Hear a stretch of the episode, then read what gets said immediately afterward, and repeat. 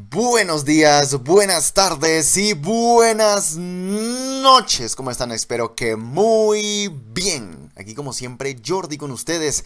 Un nuevo domingo en el refugio geek para olvidar todos esos problemas de la semana, todo lo que haya ocurrido en la semana. Bueno, eh, excepto una cosa que, de la que es de lo que vamos a hablar. Eh, nos vamos a olvidar de todo eso, de todo lo malo y vamos a tener paz Vamos a tener paz eh, en estos 40 minutos, una hora, porque ustedes saben que estamos grabando, nosotros no sabemos cuánto va a durar el episodio, ustedes sí, porque lo piden ahí la duración del episodio, pero nosotros no. Entonces, bienvenidos a un nuevo domingo, estamos cumpliendo en esta tercera temporada 2022, un año en el que vamos a cumplir. Como siempre, le doy la bienvenida a la mujer que desvela sus noches ¿Cómo está mi estimada compañera Valeria? ¿Tienes paz esta semana en tu corazón? Muy buenos días, tardes, noches. Eh, bien, bien, perfectamente bien. Eh, me he desvelado escribiendo para ustedes, para el Refugio Geek, para, como lo ha comentado mi compañero Jordi, continuar y ser eh, constantes con, con, este proyecto, con el podcast, con el blog, con Instagram ahí estamos haciendo lo que podemos, pero la idea es ser constantes y nada, seguir. Seguir, seguir para, porque si no, porque para adelante es para allá, simplemente, simplemente hay que seguir dando. Eh, entonces... De hecho, como estabas hablando, sabes, estabas hablando de paz. Sí, yo estaba hablando de paz. Y cada vez que hablas de paz, me acuerdo de, de, de lo que vamos a hablar esta semana. Pues por eso está. Vamos a la intro para empezar. Vamos con la intro para empezar a hablar de la paz.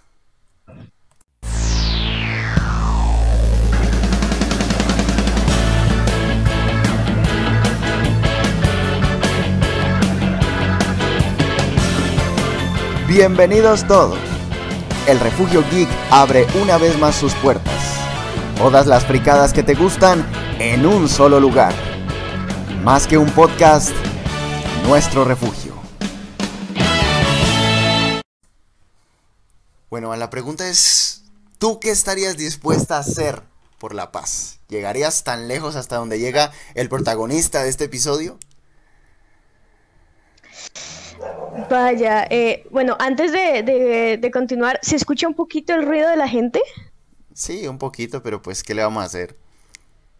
El show de Bueno, estamos en, estamos en el tercer mundo, efectivamente.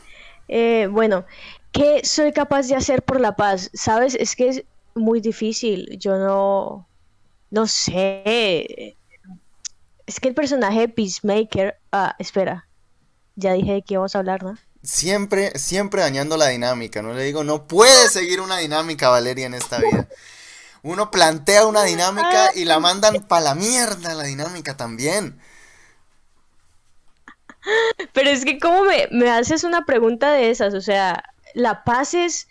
Es, que era una pregunta retórica, justamente para que introdujeras pues el tema. O sea, ah, ¿sabe qué? Ya nada. Bueno, en este capítulo vamos a hablar de Peacemaker, la primera serie del DCEU, porque obviamente DC tiene, tiene muchas series, pero Así como sabemos que Marvel también tuvo series antes del, del, de, pues, de las series de Disney Plus, pero sabemos que la primera serie oficial del universo cinematográfico de Marvel fue WandaVision, pues en este caso la primera serie del universo extendido DC o del DCEU es Peacemaker, el pacificador le dirían en España. Una, una serie que nadie estaba pidiendo, pero hasta no terminarla nos dimos cuenta que la necesitábamos. ¿Cuánto necesitábamos ver a Peacemaker? Un personaje que habíamos conocido antes en The Suicide Squad, luego en Suicide Squad 2 y, hombre, eh, es una serie que, si te soy sincera, me la vi solamente para ver a John Cena, ni siquiera por el superhéroe. Pues es que nadie vio la serie, o sea, hablando claro, nadie vio la serie por eh, por Peacemaker, porque, o sea, hay una cosa que sí es cierta y es que el personaje no lo conocía nadie. Es más, Peacemaker ni siquiera nació en DC Comics, Peacemaker nace en Charleston, en Charleston Comics, eh, así como Blue Beetle o como otros personajes Y, es en 1980 cuando, eh, pues ustedes saben que era la época de las novelas gráficas donde las editoriales pequeñas caían en quiebra y las editoriales más grandes las compraban. Entonces DC compra los personajes de Charlton y es ahí cuando eh, compra a Peacemaker, pero no es sino hasta hace un año que el personaje aparece en el mapa y justamente es gracias a su aparición en The Suicide Squad y, y a la interpretación que John Cena le dio. Es increíble realmente cómo James Gunn es capaz de eh, sacar personajes que no tenían un rol principal dentro del universo, tanto Marvel como DC, porque sabemos que James Gunn ha trabajado con Marvel en Guardianes de la Galaxia. Y, cómo es capaz de, tomar estos personajes y, convertirlos en el protagonista o los protagonistas de, su propio eh, pues serie o película y, realmente hay que, hay que aplaudir. Vamos, por favor, Jordi, si tienes aplausos, pon aplausitos aquí, aplausos para James Gunn, que realmente siento yo ha hecho un trabajo espectacular. Eh, los capítulos que dirigió, eh, la forma en cómo se desarrolló este personaje es, es realmente magistral. Y bueno, el último episodio es una cosa loca, pero creo que eso hablaremos luego.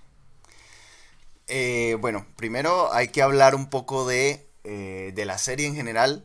Eh, así, tenga spoilers, lo que sea, danos, vamos a dar nuestra, nuestra valoración de la serie como tal y luego sí vamos a, debatir un poco sobre, digamos, puntos fuertes, puntos débiles y, un poco abordar también el impacto que ha tenido la serie dentro, de la, dentro del fandom porque lo, está, lo tiene bastante dividido, eso sí hay que decirlo de una vez. Ok, eh, empiezo dando mi valoración, así sea con spoilers, no importa. Sí, así sea con spoilers, no importa. Ya, pues, si no han visto el eh, Peacemaker, ocho capítulos, HBO Max o ustedes ya saben por dónde. Em, pues vayan a verlo yo nunca los envié a ningún lado. Dije en HBO Max o ya saben por dónde, porque ellos sí saben. Yo hace mucho que no visito una página pirata. Eh, hace mucho que no, ah, que no tengo torrent en, mi, en mis dispositivos. Guiño, guiño. Sí, entonces bueno, empecemos con tu valoración. Ya saben, este capítulo tiene spoilers, alerta de spoilers. Alerta de spoilers. Bueno, yo siento que son pocas las ocasiones en las cuales les doy un 10 de 10 a, una serie, pero en este caso se la voy a dar a Peacemaker. Realmente cada episodio me enganchó. Eh, la historia de un antihéroe, porque creo yo que Peacemaker es un antihéroe, eh, y la forma en cómo te presentan los argumentos del por qué él es un antihéroe, eh, cómo conectan las líneas de la infancia de Peacemaker junto con los traumas que le ha dejado, eh, digamos, esa convivencia con su padre, que realmente es un completo psicópata. Te comienzas a, dar cuenta del por qué Peacemaker es Peacemaker. y bueno, esa es por una parte. Por el otro lado, vemos a, los personajes que, hacen parte, por decirlo así, del equipo eh, que Amanda Waller em, pues forma para poder combatir contra estas eh, mariposas uh, extraterrestres con las cuales pues son, por decirlo así, los villanos durante eh, toda la trama. Em, y eso, que vamos a hablar de si vamos a hablar de si realmente eran villanos, pero continúa. Bueno, eh, eh, en, mi caso, desde, mi punto de vista, con los que se tenían que enfrentar, que en este caso serían para mí los villanos, em, la forma en como cada uno de los personajes, eh, si bien no se desarrolla a profundidad, sí te dan unos matices que te permiten poder tener esa conexión con la personalidad de cada uno de ellos y entenderlos cada vez un poco más. Realmente no sé cómo en ocho capítulos lograron compactar todo eso y por esas razones que yo les doy un 10 de 10. Además, además de, bueno, ese cameo espectacular de spoiler, la Liga de la Justicia que apareció unos cuantos segundos eh, al final del octavo episodio. Entonces, eh, bueno, por eso, por, por más cosas que probablemente se me habrán pasado y seguro tú lo dirás, yo les doy un 10 de 10. Yo sí le doy un... Sí le doy un 9. Yo creo que 10, 10 ya es pues demasiado. Em, principalmente porque este es un producto que no define eh, el futuro del DCU. Se encuentra dentro de, más obviamente es un es una forma de hacer lo que DC desde hace más o menos un, par de años, desde que digamos que todo el tema del Snyderverse se cayó y dijeron que íbamos a ir por, otro, por otra parte, eh, quiere hacer, que es mostrar distintas, em, digamos que visiones de distintos directores y de distintos guionistas y de, distintos aspectos creativos. Entonces, realmente lo que DC quiere hacer es compactar dentro de un mismo universo distintas formas creativas de ver a los personajes. Porque sí es cierto que DC antes tenía el estigma de DC tiene que ser oscuro, porque si no es oscuro, no es DC. Y estaba como esta separación, ¿no? De DC es para eh, gente darks y Marvel pues eh, es para niños, lo cual realmente ninguna de las dos afirmaciones es, correcta porque todas tienen, ambas compañías tienen historias para todo público, realmente. No es que Peacemaker sea para todo público, pero a lo que me refiero es que es, un enfoque muy, es un enfoque muy distinto.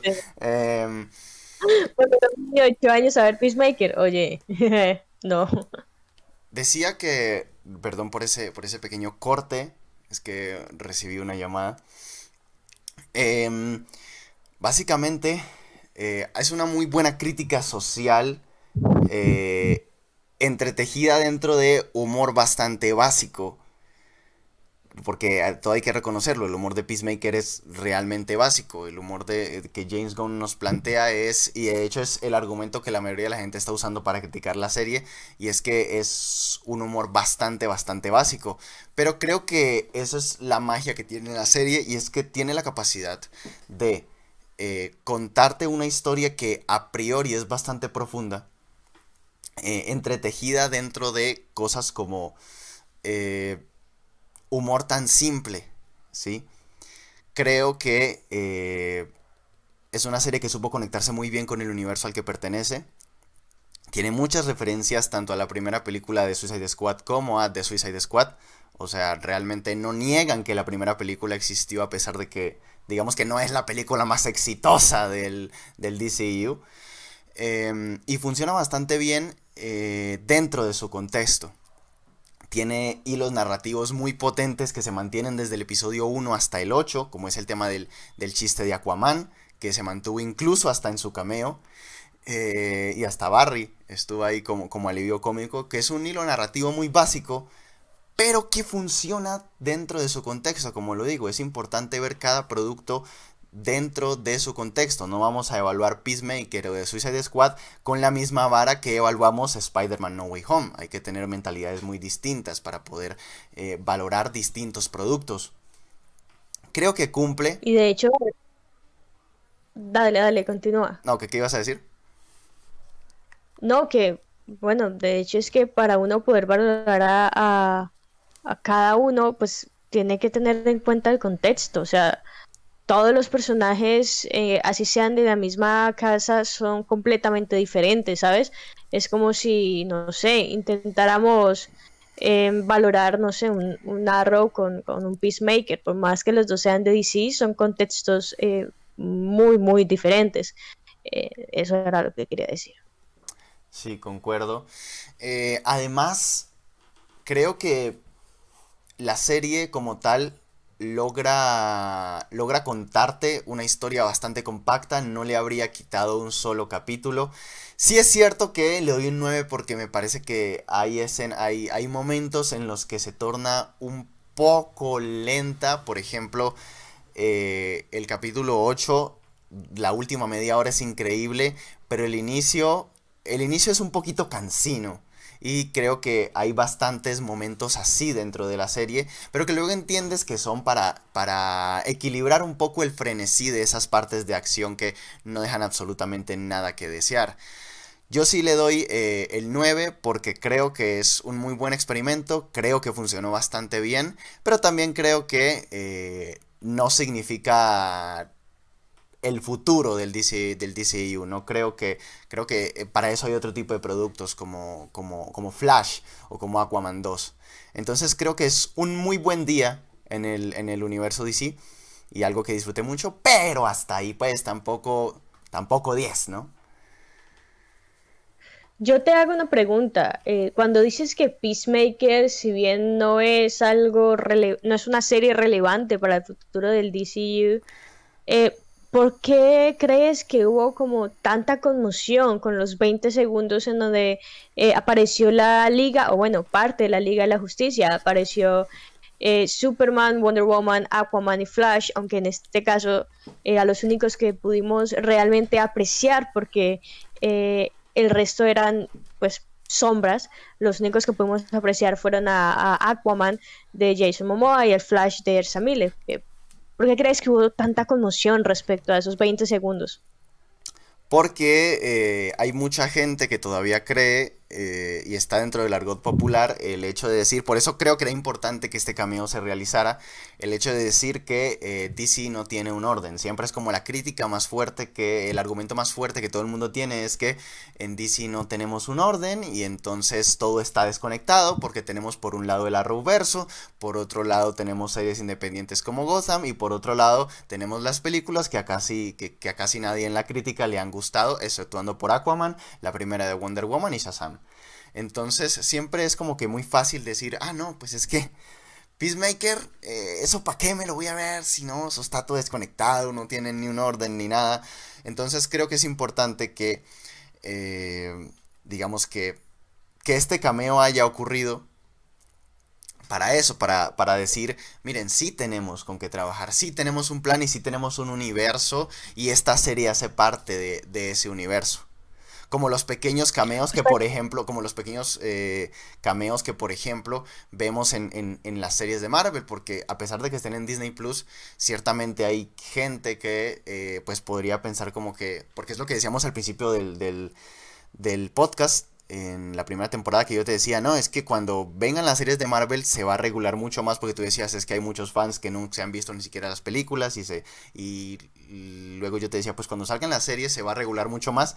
Yo no tenía razón porque cuando salieron las series todos esos fans pusers siguieron yendo a ver las series precisamente porque veían que bueno que salía eh, el de Ant-Man, que salía la de la científica de, Thor, entonces, eh, e-, es importante que dentro de productos como estos, que no son los principales, sí aparezcan personajes que pertenecen a, esos productos principales para darle cierta cohesión al universo.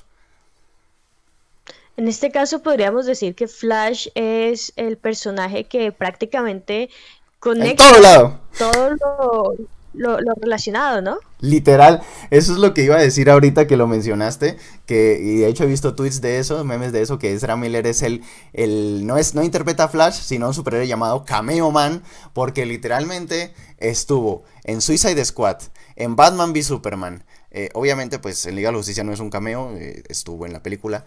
Eh, estuvo en Crisis en Tierras Infinitas y ahora lo vemos en Peacemaker. Ezra Miller ha hecho más cameos, o sea, todo, todo, el mundo dice que no, que Ezra Miller no está comprometido con el personaje. miren si esto no es compromiso, esto es compromiso. Completamente. Pero bueno, ya pasando a un lado del tema del cameo, entremos otra vez en materia respecto a Peacemaker. Estamos hablando de los villanos o del villano al cual yo considero vendrían siendo las mariposas. Em, bueno, yo quisiera saber un poquito más sobre qué es lo que tú piensas al respecto, porque vamos a tener en cuenta una cosa, y creo que no lo habíamos mencionado, y es un poquito del inicio de Peacemaker, porque según teníamos entendido, Peacemaker muere en la última película de Suicide Squad. Exactamente. sin embargo, sin embargo, al principio de la serie nos dan a entender que realmente no es así. O sea, eh, sí se le cayó un edificio encima, pero él sobrevivió. ¿Cómo? No tenemos ni la menor idea, ni siquiera los médicos saben, pero sobrevivió. Eh, los, le dieron de alta y bueno, después de eso fue reclutado de nuevo por Amanda Waller para eh, entrar en un equipo que tenía que combatir contra algo que no conocían, ninguno de ellos conocían y poco a poco eh, se fueron revelando eh, datos e información al respecto hasta llegar a lo que pues vendrían siendo las mariposas extraterrestres o en mi caso yo le digo a los enemigos de, la serie, a los antagonistas. Eh, y bueno, ese es un pequeño resumen. En este caso, Jordi, para mí las mariposas fueron, fueron los villanos, pero tú creo que tienes, eh, no sé, otra opinión al respecto. Es que eh, yo creo francamente que aquí no habían ni héroes ni villanos, sino que habían personajes luchando por sus intereses, incluso dentro del mismo equipo de Peacemaker. Eh, por ejemplo, Leota de Bayo estaba ahí porque no tenía trabajo y su mamá le ofreció este. ah, bueno, es, uff, qué spoileras. Bueno, en fin, había que verse la serie antes de ver este capítulo en todo caso. Em, este, Amanda Waller, em, digamos que tenía su interés de, el interés que siempre tiene, que es según ella, proteger a los Estados Unidos. Amanda Waller representa siempre ese, ese interés únicamente americano que normalmente refleja la fuerza militar estadounidense. Eh, Peacemaker, pues Peacemaker estaba ahí porque no quiere ir a prisión. Me, hago entender, todas las mariposas, incluso las mariposas tenían su, su, propio, su propio objetivo. Entonces creo que en la serie no habían ni héroes ni villanos, pero sí estaban contadas, sí, obviamente toda historia tiene protagonistas y antagonistas. Los, las mariposas eran antagónicas al grupo de Peacemaker porque no se alineaban con sus intereses, pero yo sinceramente no creo que, que sea una serie donde vamos a decir hay héroes y villanos, como por ejemplo si podemos hacerlo en la serie, por ejemplo, de Superman and Lois. Uno sabe que Superman es el héroe y que eh, Tal Rock es, es, el villano, ¿sí?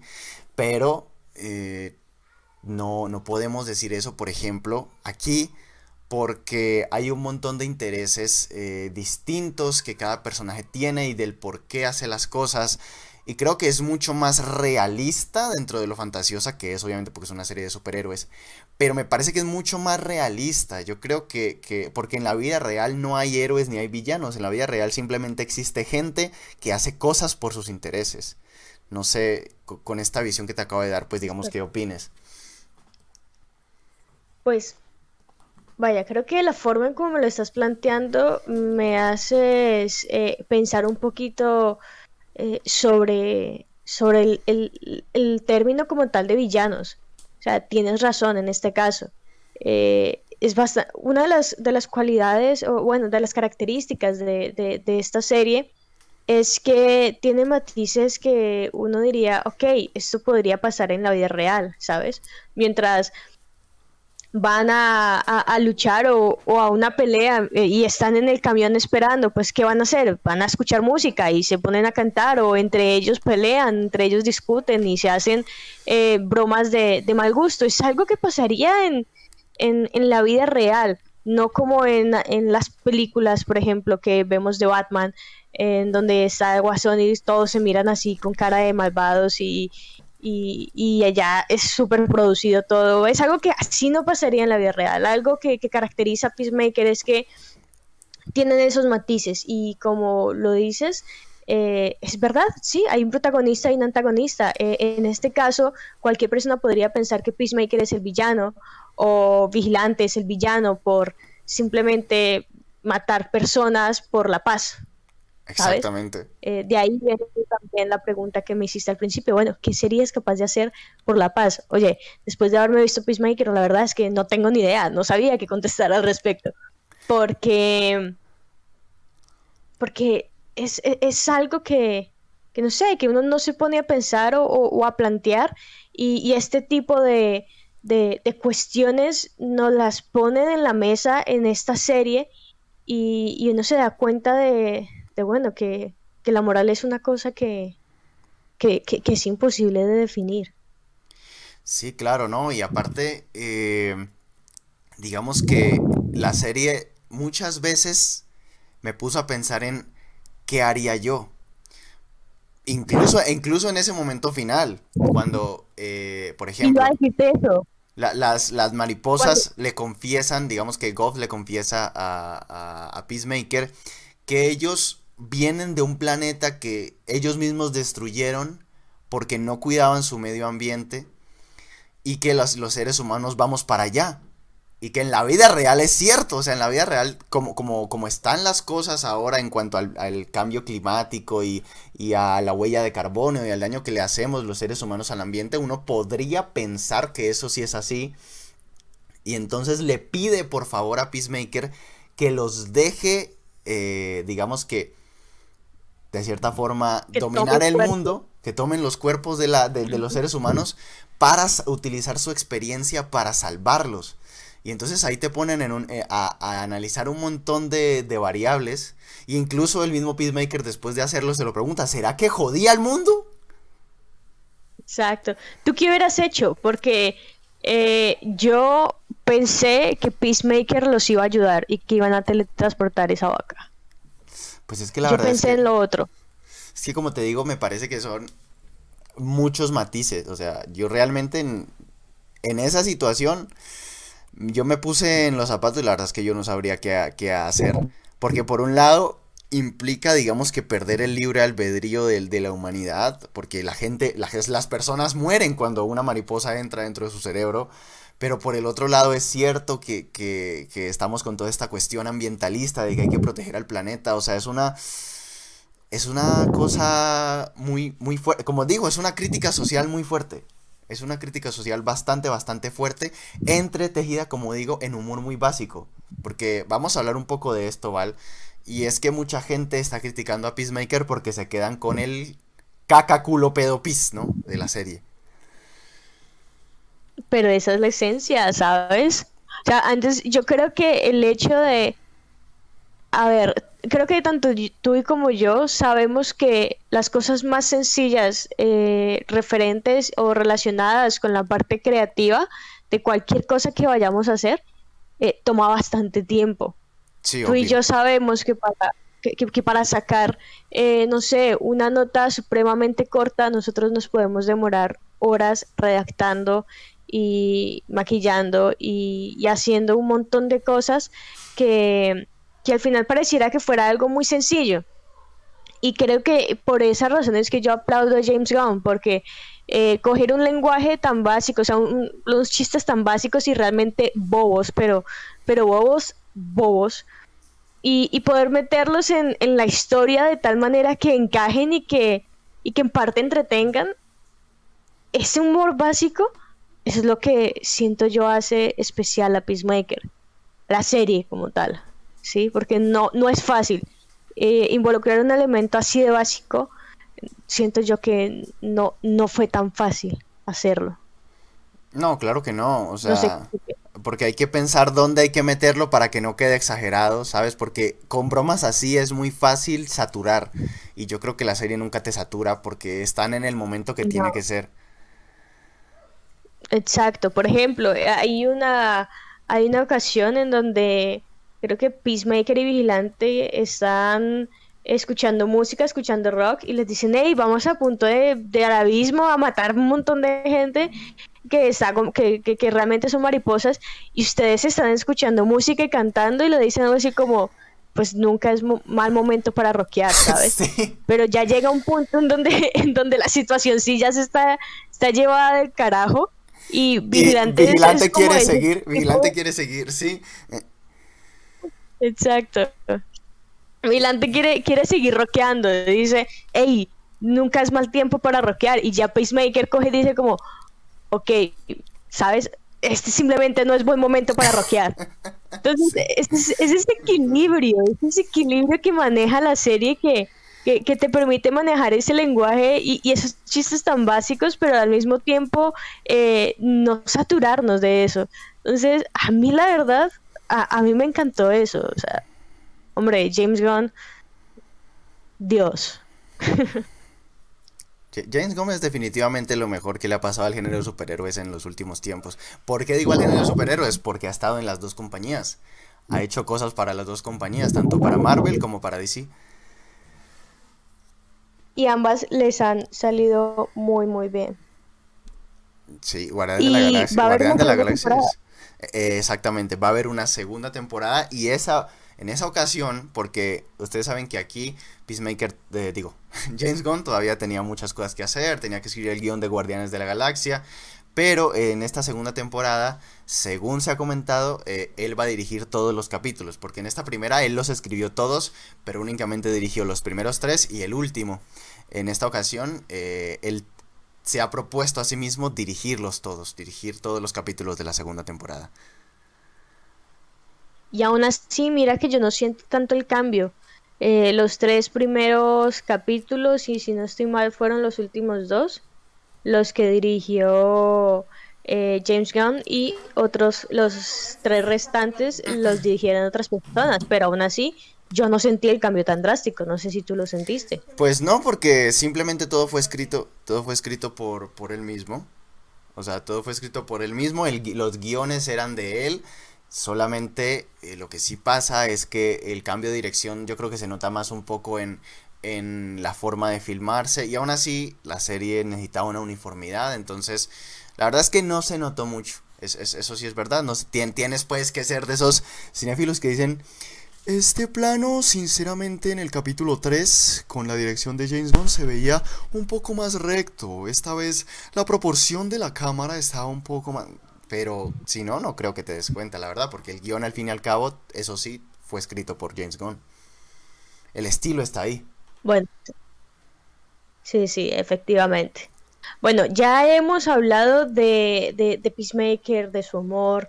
Em, ahora quiero que hablemos un poquito de los personajes, porque creo que hay que entrar un poquito en los personajes y, y cómo estos, eh, si bien al principio uno veía ese equipo y uno decía, ok, esto simplemente no va a funcionar, no sé cómo esto, va, cómo van a tener buena química, no sé.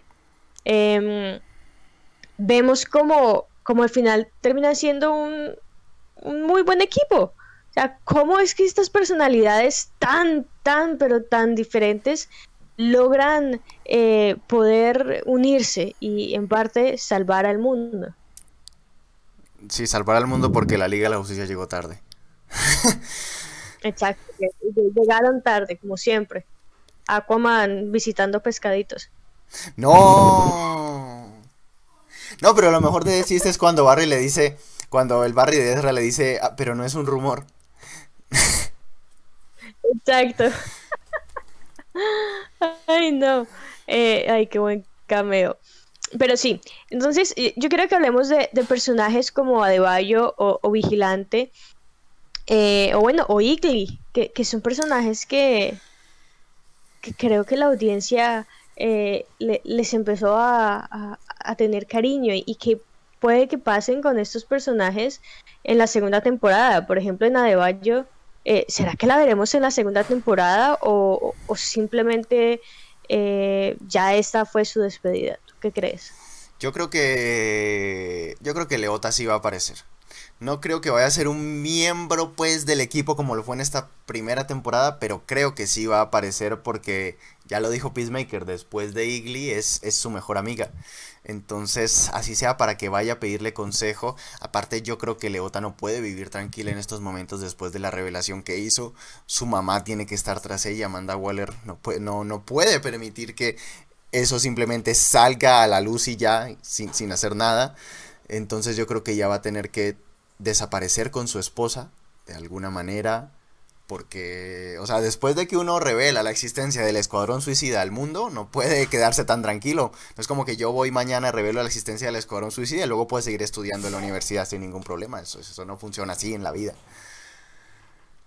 Bueno, sí, sí, sí. Ok, entonces crees que esa puede ser una línea eh, em, pequeña que se llegue a, retomar y que podamos ver en la segunda temporada de Peacemaker? Pues me gustaría porque creo que Amanda Weller tiene que salir más en esta segunda temporada de, Peacemaker. Ok, bueno, ahora continuemos con Vigilante. Vigilante, eh, vemos, si no estoy mal, la última escena en la que sé, que, sé que el personaje que le gusta más a Val, pero es el que es el que menos me gusta a mí, así que aquí se viene debate. ¿Por qué? A, mí la verdad me encanta, o sea, me, encantó no solamente el personaje, sino también el actor. Eh, muy, muy buen actor, interpreta muy bien a Vigilante.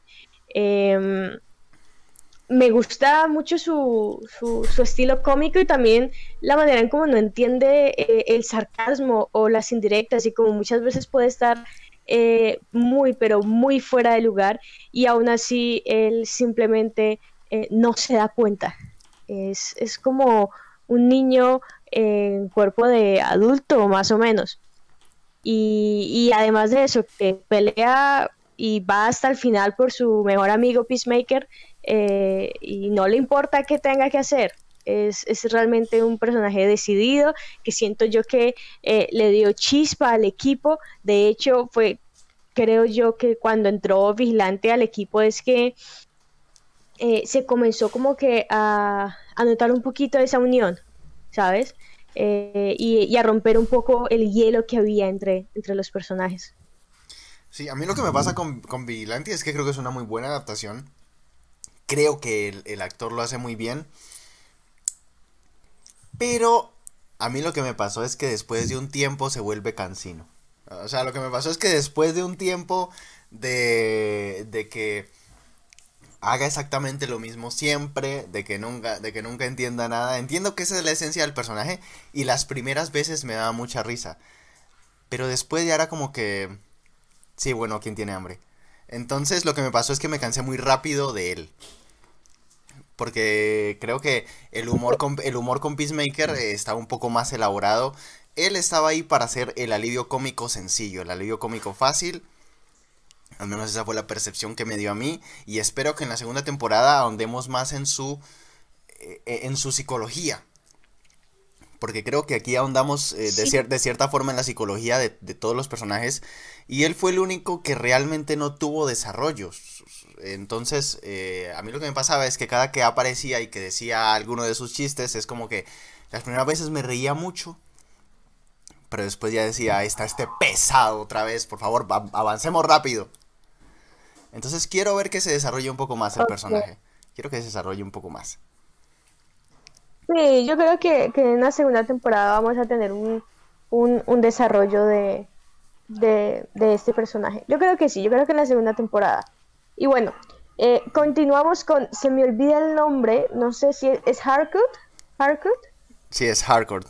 La, actriz se llama Jennifer Holland. Sí. Eh, pero es Harcourt o Harcourt. Es Hardcore. Porque no sé cuál es. Es Hardcore y ese ni siquiera es su nombre. Ese ni siquiera es su nombre, es su apellido, pero el nombre no me lo acuerdo. Pero sí, eh, Hardcore. Eh, ella, ella dijo, el nombre. Sí, ella dijo el nombre, pero... sí, eh, sí, pero no me acuerdo. yo, tampoco. Bueno, vamos a llamarla como Hardcore. Eh, hardcore, que pensé yo que había muerto. todo el mundo pensó que había muerto. Yo pensé que tanto ella como Vigilante habían muerto y yo, verga. Y ahí quedó que... Sí, no, de, hecho, de hecho, no, de vigilante no, ¿por qué? Porque él es, le cayó una granada, o sea, literal explotó una granada ahí al frente y no le pasó nada. Entonces yo dije, ok, nada, este sobrevive, pero yo sí dije, probablemente la, la, siguiente muerte sea pues la siguiente líder, ¿no? O sea, primero vimos como ya murió, eh, se me olvidó el nombre, ¿cuál era el nombre del, del líder del equipo? Morn. Morn, ya murió Morn. Eh, bueno, lo más probable es que para que le dé, no sé, como un peso a la historia, lo más probable es que muera Hardcore. Aparte era, la crush de Peacemaker, o sea, era la crush de Peacemaker, entonces también sería un peso bastante fuerte. Sí, yo dije, pues tiene que ser. Y, claro, y Peacemaker la, la recoge, se la lleva en brazos y yo dije, no, ya bailas, ya murió hardcore, pero no, nos damos cuenta que, realmente no. Eh, entramos un poquito en su historia, desarrollamos un poquito el personaje, o sea, vimos cómo se desarrolló un poquito el personaje, cómo pasó de ser eh, completamente fría, parca, eh, que solamente iba a lo que iba, a ser de hecho en parte la persona que une el equipo y la que dice, hey, no, vamos a hacer esto. Es un, fue un desarrollo mínimo, creo yo, pero, pero probablemente en la segunda temporada eh, exploten eso y exploten un poquito eh, tal vez no de una manera muy, em, que sea muy visible, eh, pero sí creo yo de una manera pequeñita que se explote un poco la, la relación entre Peacemaker y Hardcore, que realmente me gustaría ver qué, qué podría llegar a pasar ahí. ¿Qué siente Hardcore por Peacemaker? Sí, eh, sí, además, este, creo que es un personaje que ya, ya habíamos visto en, The Suicide Squad y eso de, de, ya veíamos un poco esa determinación de ella porque es la que golpea a Amanda Waller para evitar que accione los, los, botones del, pues del escuadrón, ¿no? Y aquí vemos que al final, en el episodio final, ella vuelve a tomar ese, ese, ese mando que tomó en ese, en ese instante. Entonces yo creo que, ahí podemos ver un poco de su, de su fuerza y de cómo es probablemente uno de los personajes que, eh, que más juego puede dar y que yo creo que sería bueno verla en otras producciones. Obviamente no es un miembro de la Liga de la Justicia, no es un superhéroe, pero eh, sí quiero, me gustaría verla en otro, en otro lado. Hay un rumor de que va a salir en Black Adam, no sé por qué, vamos a ver si es verdad o no, pero sería interesante. Sí, por eso dos, yo pienso exactamente lo mismo. O sea, solamente es un rumor, pero yo pienso, ¿y cómo va a salir en Black Adam? qué, qué tiene que ver? Pero vamos a ver. Exacto. Vamos a ver. Me gusta, me gusta cuando hay personajes femeninos fuertes y que son fuertes no por el hecho de ser mujeres, sino que son fuertes porque son fuertes, porque eh, tienen, tienen Su personalidad esa... lo muestra. E, exactamente, exactamente. Me quitaste las palabras de la boca. Economos, barba pintada. Creo que es el personaje, que el personaje que está ahí para que le hagan chistes, pero hay una escena donde tiene, donde todo el desarrollo que no se le había dado en la serie, se lo dan en menos de un minuto. Porque exploramos de una forma muy fuerte su psicología, que es en esa escena final donde tiene que fingir, bueno, final, del capítulo final, donde tiene que fingir ser una mariposa y le pregunta a la mariposa que se había metido dentro del, dentro del compañero de la policía, eh, ¿por qué el humano que, eh, dentro del que, del, del que te metiste, tiene así pintada la barba? y él cuenta una explicación súper psicológica de por qué tiene la barba pintada y es como que perro, el personaje que menos me importaba y automáticamente reempaticé con el perro. no, esa, esa, escena fue maravillosa. Eh, eh, de una pregunta tan simple se desglosa prácticamente el porqué de sus actitudes respecto a las bromas que el resto le hacía. Y fue como, uy, quieto. Ouch. qué fuerte. Entonces, maravillosa, sí, esa escena fue maravillosa. Y, y también en la, la, última parte en donde él, creo que él está en una prisión, él, creo que trabaja en una prisión. En Bell Reef, justamente. Ajá. Y, y, y, él saca de su maletín el computador y saca un portarretrato en donde está la foto que Hardcore había tomado del equipo después de, haber eh, tenido una misión exitosa. Y, ahí es cuando uno dice, oye, uy, el corazoncito se me arrugó un tricito.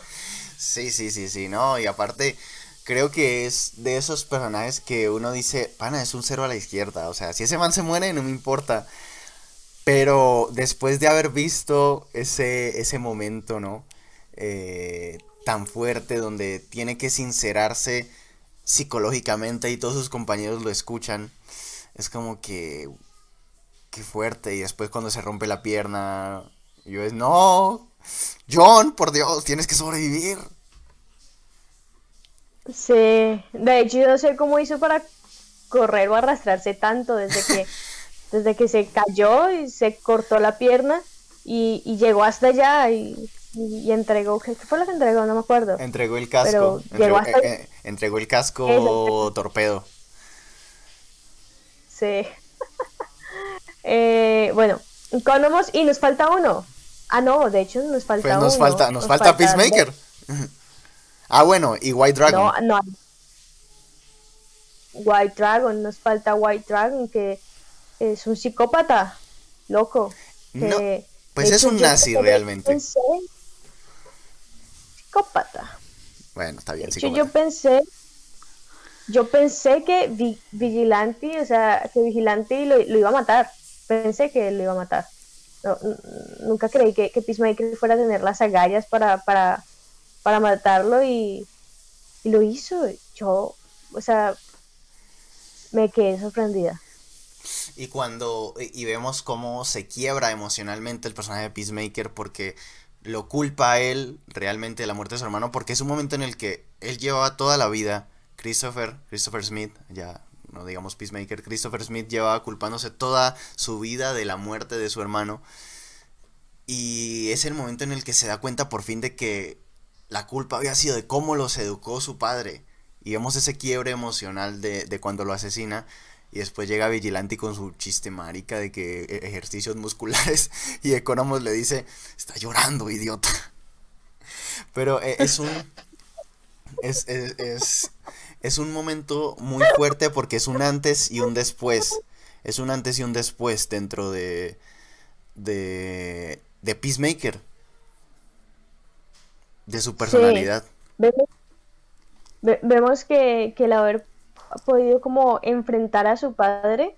De hecho, le permitió em, afrontar la situación de, ir a acabar con las mariposas. Y, siento yo que, hubo un cambio en el chip de, Christopher en el momento en que le disparó a, su padre. Y de hecho lo vemos, que después de haberlo matado, él eh, tiene ciertas em, alucinaciones eh, en donde ve a su padre y, es como si no se lo hubiera eh, quitado nunca de, al lado, ¿sabes? Y de hecho al final de, la escena final está Peacemaker sentado y al lado está el fantasma de su padre eh, mirando hacia, hacia el infinito. Entonces vemos que White Dragon, eh, si bien es un personaje, pues en mi caso que lo odié por completo, eso significa que se hizo muy bien el, trabajo, el trabajo se hizo bien, si odié ese personaje porque el trabajo se hizo bien. Eh, eh, es, un personaje que tiene una influencia, tiene una influencia más allá de la que nosotros, eh, creo yo, podríamos llegar a, creer que, que, fuera a tener frente a la, narrativa. Porque pues Peacemaker es el protagonista y todo lo que le suceda a, Peacemaker afecta sí o sí en la historia. Sí, evidentemente, y pues veíamos que únicamente pues Wade Dragon era un, era un muy mal papá, pero hasta ahí. Y después eh, vemos cómo se, se, realmente va mucho más allá de solo ser un mal padre. Y, básicamente llega a ser el, eh, incluso el causante de algo que espero que se explore más en la segunda temporada que es un miedo, o digamos un miedo, no, un, deseo que Peacemaker tiene y que le expresó a, a, Harcourt, eh, no en el capítulo final, sino creo que fue en el episodio 6, cuando Harcourt le entrega una, un arma que sí tiene puesta la Paloma de la Paz, porque él había dicho que no había podido matar al senador porque no, su arma no tenía la Paloma de la Paz. En esa ocasión Harcourt, en, en, esa ocasión Harcourt sí se la da con la Paloma de la Paz y él dice, mira, es que no era la paloma la paz. Era que quizá ya no quiero matar a más personas. Y creo que ese es, un muy buen hilo narrativo psicológico que espero que exploren más en la segunda temporada. Y yo creo que lo van a hacer, ¿sabes? Yo creo que lo van a hacer especialmente eh, después de... De hecho, creo que le hacen una pregunta y dicen, bueno, entonces, ¿cómo vas a hacer? Y dice, y, y Christopher dice, Peacemaker, dice, mira, la verdad es que se me hace fácil matar porque son mariposas, pero si son humanos simplemente no creo que lo pueda seguir haciendo. Entonces, yo creo que se van a ir como por ese lado, se van a ir por ese lado y, y, realmente estoy con unas expectativas bastante altas frente a lo que pueda llegar a ser la segunda temporada. Espero, por favor, eh, James Gunn pueda hacer una muy buena historia y que también, que no vaya a ser lenta que, pueda obtener ese equilibrio que, tiene y que tuvo esta primera temporada. Creo que no hace falta ni que hablemos de Peacemaker porque pues llevamos hablando de él toda la, digamos que todo el capítulo y hablando un poco de sus de sus aspectos psicológicos. Pero entonces vamos a hablar un poco de justamente esto, ah, para ir redondeando de esto de este argumento de es que nadie pidió la serie. A ver, ¿tú qué, tú qué opinas, Val, de, ese argumento que siempre es que, ah, pues es que nadie pidió la serie? ¿Tú, ¿Tú qué tienes para decir? Porque es verdad, pero pues viendo lo que fue. Sí. Pues, a ver, viendo lo que fue, nadie pidió la serie realmente porque si bien Peacemaker eh, lo habíamos conocido ya en Suicide Squad, no fue un personaje que, fuera querido por el público, menos después de, haber matado a uno de los eh, personajes favoritos del Escuadrón Suicida, en, finalizando ya la película. Eh, de hecho, muchos, incluida, se alegraron que le, que le, hubiera caído ese edificio encima, porque eh, siempre se estaba lidiando con ese tema de, de, bueno, hasta dónde llegas supuestamente por la paz. Entonces no era un personaje muy querido y nadie estaba pidiendo una serie al respecto. Pero creo que James Gunn se la, se la supo jugar, la supo hacer y hizo que un personaje no tan querido eh, pudiera eh, conquistar a los espectadores. Creo que fue una serie que, si bien no pedimos, era necesaria, necesaria para darnos cuenta, primero, que el universo DC se está uniendo, segundo, que el universo DC puede sacar personajes eh, antihéroes con un humor eh, bastante fuerte y que puede llegar a tener éxito. Y creo yo que, que, realmente era necesario. Si bien no lo pedimos, Peacemaker era una serie necesaria. Y James Gunn supo ver eso en el personaje.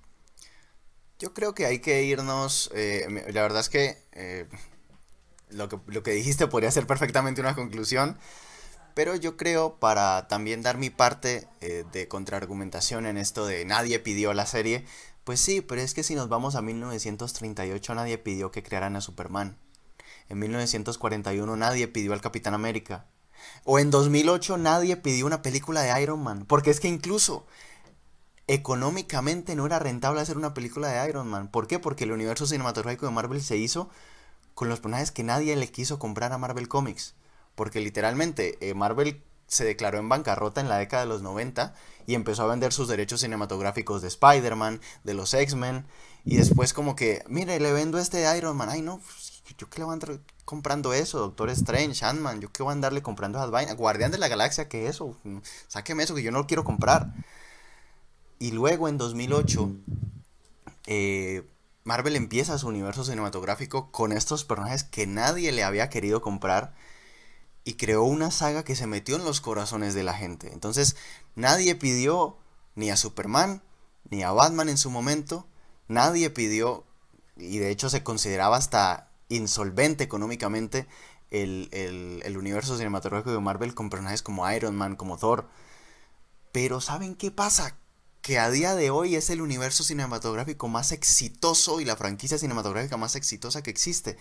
Entonces yo lo que digo es, esperemos a ver qué sale. No digamos nunca nadie pidió esto, porque es que si nos ponemos a pensar nadie pidió nunca nada. Es más, eh, ¿usted cree que alguien le pidió a Shakespeare que hiciera Romeo y Julieta?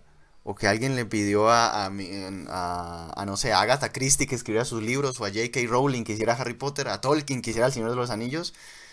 Pues no, nadie pidió nunca nada de eso. Pero hoy en día son franquicias que amamos. Entonces, cada vez que yo veo a alguien con el argumento de nadie pidió eso, siempre digo, pues no. La verdad es que no, nadie ha pedido nada en esta vida.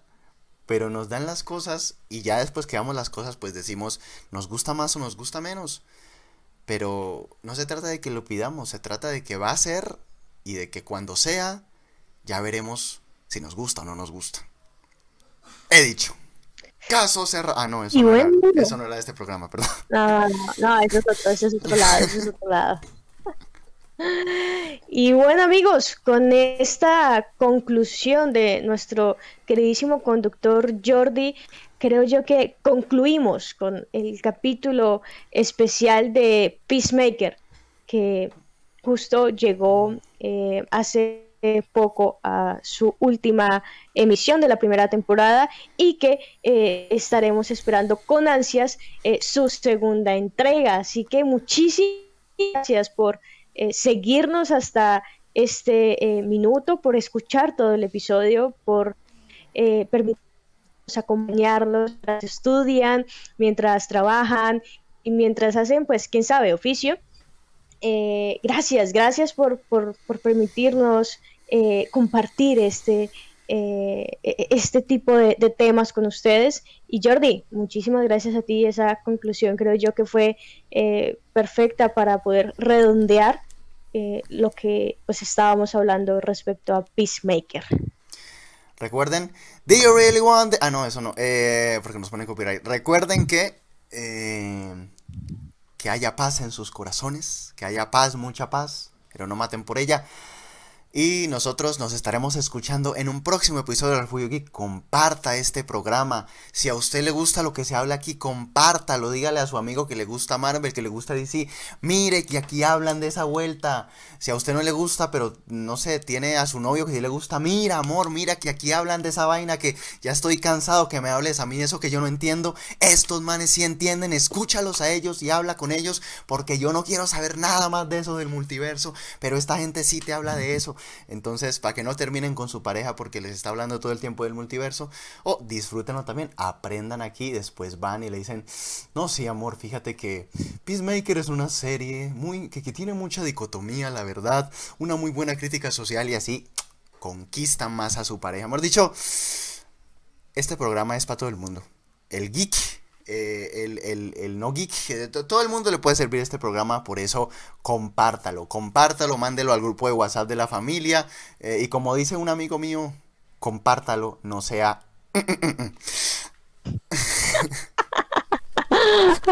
Jesús. Bye bye. Hasta la próxima. Paz.